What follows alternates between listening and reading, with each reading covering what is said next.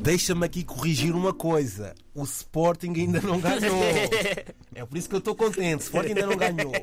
Mas olha, hoje vamos falar sobre turismo. Sabemos que é difícil arranjar o visto para entrar em Portugal. Está difícil. Bem difícil. Mas há uma coisa que eu tenho visto e tem-me chateado muito.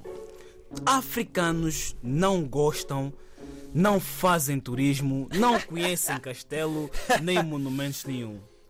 Quando alguém é novo num país, a primeira coisa que deve fazer, concordas comigo, Mangop? É verdade. É uma visita guiada às coisas mais importantes. Lisboa é um local rico, a nível de monumentos, castelos, museus tudo. e gastronomia. Mas porquê é que os africanos só conhecem Colombo, Fórum Sintra ou Vasco da Gama? Calma, man. Ei, agora, quantas vezes é que já foram ou que já foste ao Colombo? Hum. E quantas vezes é que já foste a um castelo ou algo do gênero? Eu duvido que por, se tu, por tua livre, espontânea vontade, yeah. alguma vez já saíste de casa porque estás aí visitar um castelo Nunca, nunca. alguma coisa do gênero. Se não fosse a visita de estudo, eu acho que nem os nomes dos castelos conheceríamos. Yeah. Vou falar de um ponto turístico que já existe há mais de mil anos. Se não fosse ele, muita gente não tinha telemóveis, não tinham perucas. O Centro Tecnológico de Portugal. Há lá telemóveis que ainda não saíram no mundo, mas já vendem lá. Alta segurança. Vamos falar do Babilónia. Eu tenho uma pergunta para fazer, mas por que que o Babilônia é muito mais movimentado que o Palácio da Pena?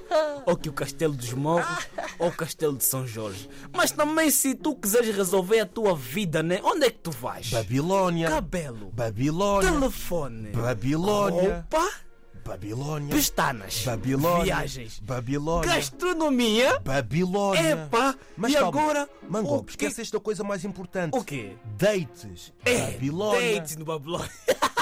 Só se for por ti. Falando, olha, gastronomia. Turista que é turista tem que comer o famoso pastel de Belém. É, é, assim mesmo eu que moro em Sintra, estou a sair da minha casa, apanho um comboio, apanho um metro, apanho um autocarro, porque estou a ir comer pastel de Belém. Eu aqui bem perto, faço uma curva, tem kebab, faço outra curva, tem McDonald's, faço outra curva, até na estação tem a senhora a vender milho. Qual é que- Estação da qual é da que Baia. pastel- Mas olha, a culpa eu acho que é dos nossos pais. Quando eu lhe pedia para passear, ele levava-me só na estação e dizia-me: Miguel, toma o passe, passeia sozinho. Miguel, seja lá sincero, quando é que o teu pai te levou a passear? Não sei, não sei, não sei, não sei.